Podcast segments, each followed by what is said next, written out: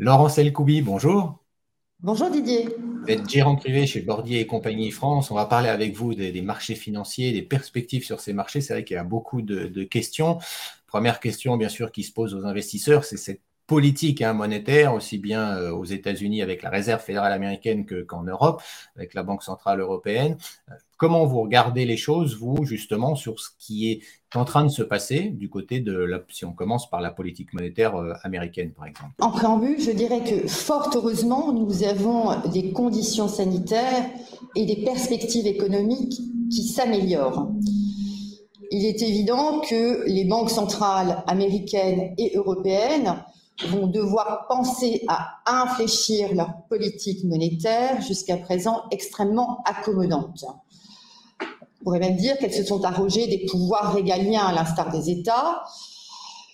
S'agissant de la réserve fédérale euh, américaine, l'histoire n'est pas la même que du côté de la Banque centrale européenne.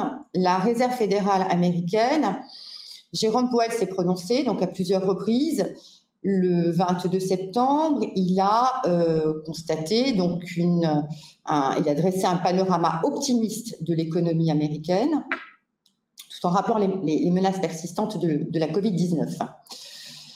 Il a euh, parlé euh, bien évidemment de l'inflation dont on parle tous, cette inflation temporaire mais qui dure pour autant avec les composantes énergie qui est tout à fait d'actualité. Mais ce qui est également regardé aux États-Unis, euh, c'est le niveau de l'emploi. On vient d'avoir les chiffres de l'emploi qui sont, euh, qui, ne sont, qui sont décevants, puisque le consensus attendait 500 000 créations d'emplois aux États-Unis. Donc, les créations d'emplois sont de 194 000. Et Jérôme Powell a dit le 22 septembre dernier, il a parlé de tapering. Et cette période de tapering aux États-Unis, elle va durer pendant une période de sept mois avec un ralentissement des rachats d'actifs à hauteur de 15 milliards de dollars par mois. Donc, je dirais est-ce que, justement, est-ce que, est que, justement sur cette politique monétaire, il y, a, il, y a, des questions qui se posent? Vous parliez de l'inflation euh, temporaire. Alors c'est vrai qu'on a les prix de l'énergie. J'ai eu l'occasion ici même de parler euh, des prix des matières premières agricoles. Donc pour l'instant, le consensus est sur le, temporaire, mais on a quand même l'impression que le temporaire, quand on voit certaines projections sur l'inflation, euh, il est quand même sur quelques années.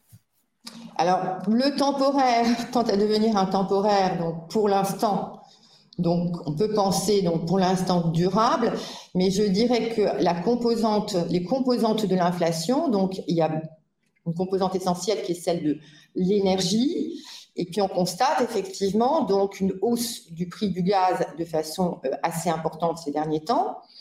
Mais pour autant, euh, le risque donc lié au gaz est un sujet qui est un sujet politique. Et euh, on, sait bien que l'Europe, donc pour sa production, dépend de la Russie. La Russie donc fait en sorte de limiter sa production, ce qui lui permet d'engranger des revenus et de peser dans les négociations avec l'Europe, notamment en ce qui concerne l'oléoduc Nord Stream 2. Mais euh, je dirais que ce que l'on constate aujourd'hui, c'est l'évolution du prix du pétrole. Et euh, c'est plutôt cet élément-là dans la composante énergie qui est important, puisque le pétrole, c'est quatre fois plus que, euh, que donc, le gaz.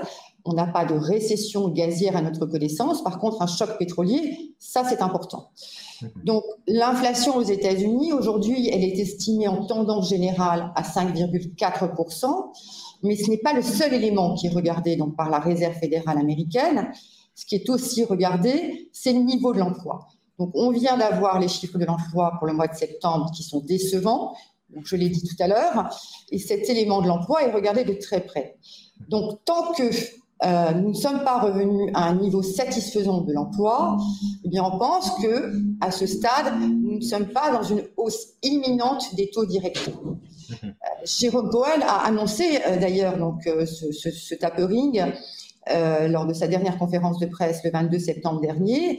On va voir donc comment il va se mettre en place. Il a dit que cette période de tapering, donc qui consiste en une réduction des achats d'actifs, va durer sept mois à hauteur de 15 milliards de dollars par mois, eh bien, euh, on va donc voir quel va être le discours de Jérôme Powell lors de la prochaine conférence au mois de novembre. Mais les chiffres de l'emploi donc, qui viennent d'être donnés ne sont pas rassurants. Donc l'élément emploi est regardé de très près. Voilà, donc c'est aussi effectivement un, élément à, regarder avec, alors si on passe de l'autre côté de l'Atlantique, la Banque Centrale Européenne, donc là aussi on a une reprise bien entendu, mais on a ces sujets qu'on a évoqués ensemble, euh, on le voit sur un certain nombre de secteurs hein, avec des hausses de matières premières, vous avez rappelé le, sujet effectivement gaz, effectivement, euh, là aussi, mais est-ce que la Banque Centrale est, suisse qui, les États-Unis ou elle est sur un cycle différent? Alors l'histoire n'est pas la même, hein, donc euh, au niveau de l'Europe. Euh, je dirais que euh, lors euh, de ces dernières conférences de presse, Christine Lagarde a constaté une reprise de l'activité économique en zone euro et des conditions de financement qui se sont assouplies depuis cet été. Elle a employé la notion d'inflation temporaire et puis un nouveau sujet qui est récent, donc qui est le sujet de l'évolution des salaires. Mais pour autant, l'inflation en Europe, en tendance annuelle, elle est à 3%, donc environ 3%, 3,4%, loin de l'objectif que s'est fixé la Banque Centrale Européenne qui est de 2%. Euh, les, marges de manœuvre ne sont absolument pas les mêmes.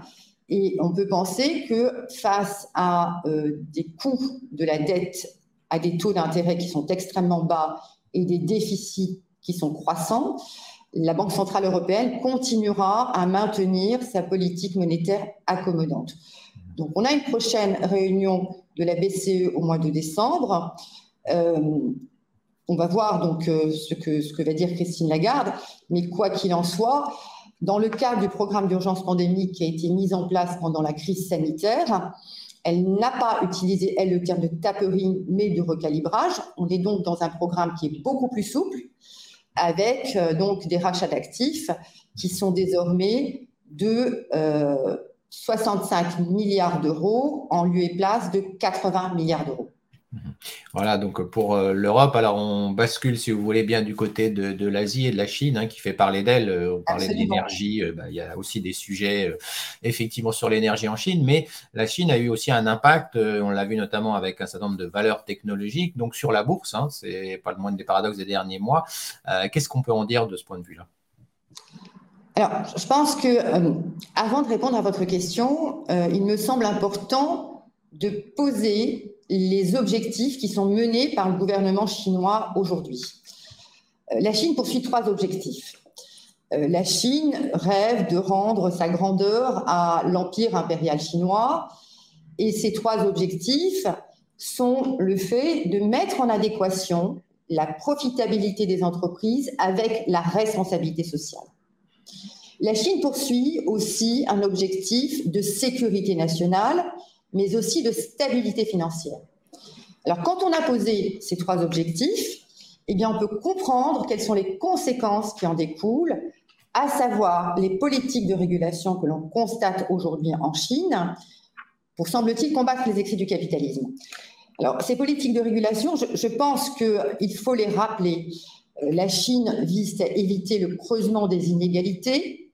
On le voit bien lorsqu'elle appelle à ce que les entreprises parascolaires payantes deviennent des organismes publics à but non lucratif, lorsqu'il s'agit de favoriser le développement durable, la protection des données, d'éviter donc les abus de position dominante, notamment dans les fintech, les plateformes d'e-commerce, euh, des investissements donc euh, des entreprises étrangères dans les firmes chinoises, et on l'a vu avec Antegroup, euh, et bien bien évidemment donc le fameux dossier dont on parle actuellement, qui est le dossier Evergrande, puisque la Chine cherche à limiter l'effet de levier immobilier. Alors Evergrande, juste quelques mots, tout le monde en parle, mais je pense que c'est important.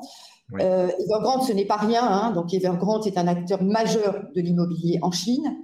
Evergrande, c'est 260 milliards d'euros de dettes.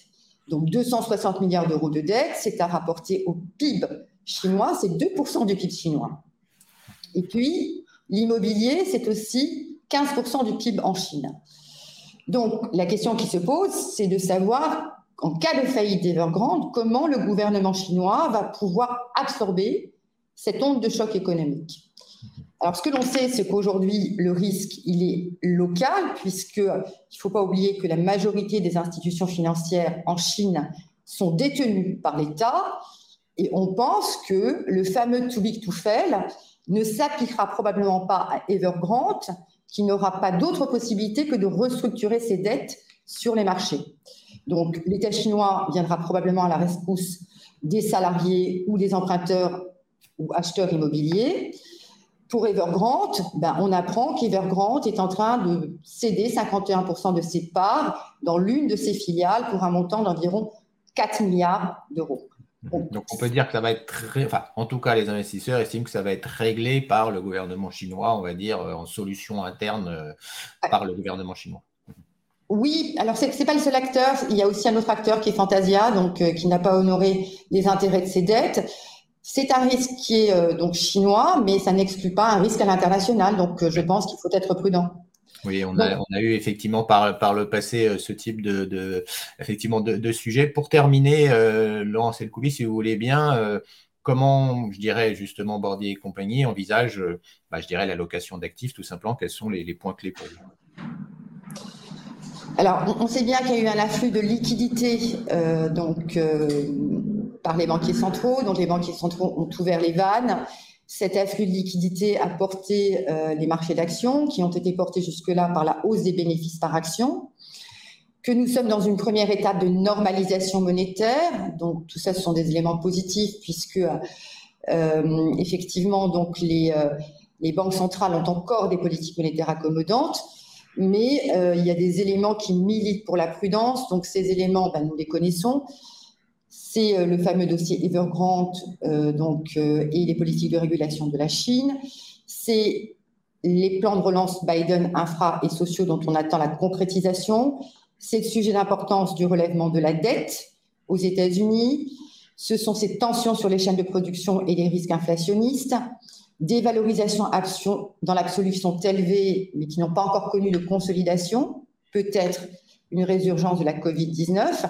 Donc, tous ces éléments font que ben, nous sommes prudents et qu'à court terme, chez Bordier, nous préférons investir sur euh, les marchés développés en ce qui concerne les actions. Pour la poche obligataire, nous avons réduit notre exposition au haut rendement euh, et avons une préférence, pour les obligations à duration courte. Et en conséquence, Didier, vous comprendrez que l'on a surpondéré notre poche de liquidité de façon à être très attentif aux news flow macroéconomiques et à saisir des opportunités d'investissement. Merci beaucoup, euh, Laurence Elkoubi, d'avoir fait le point avec nous aujourd'hui. Merci, Didier.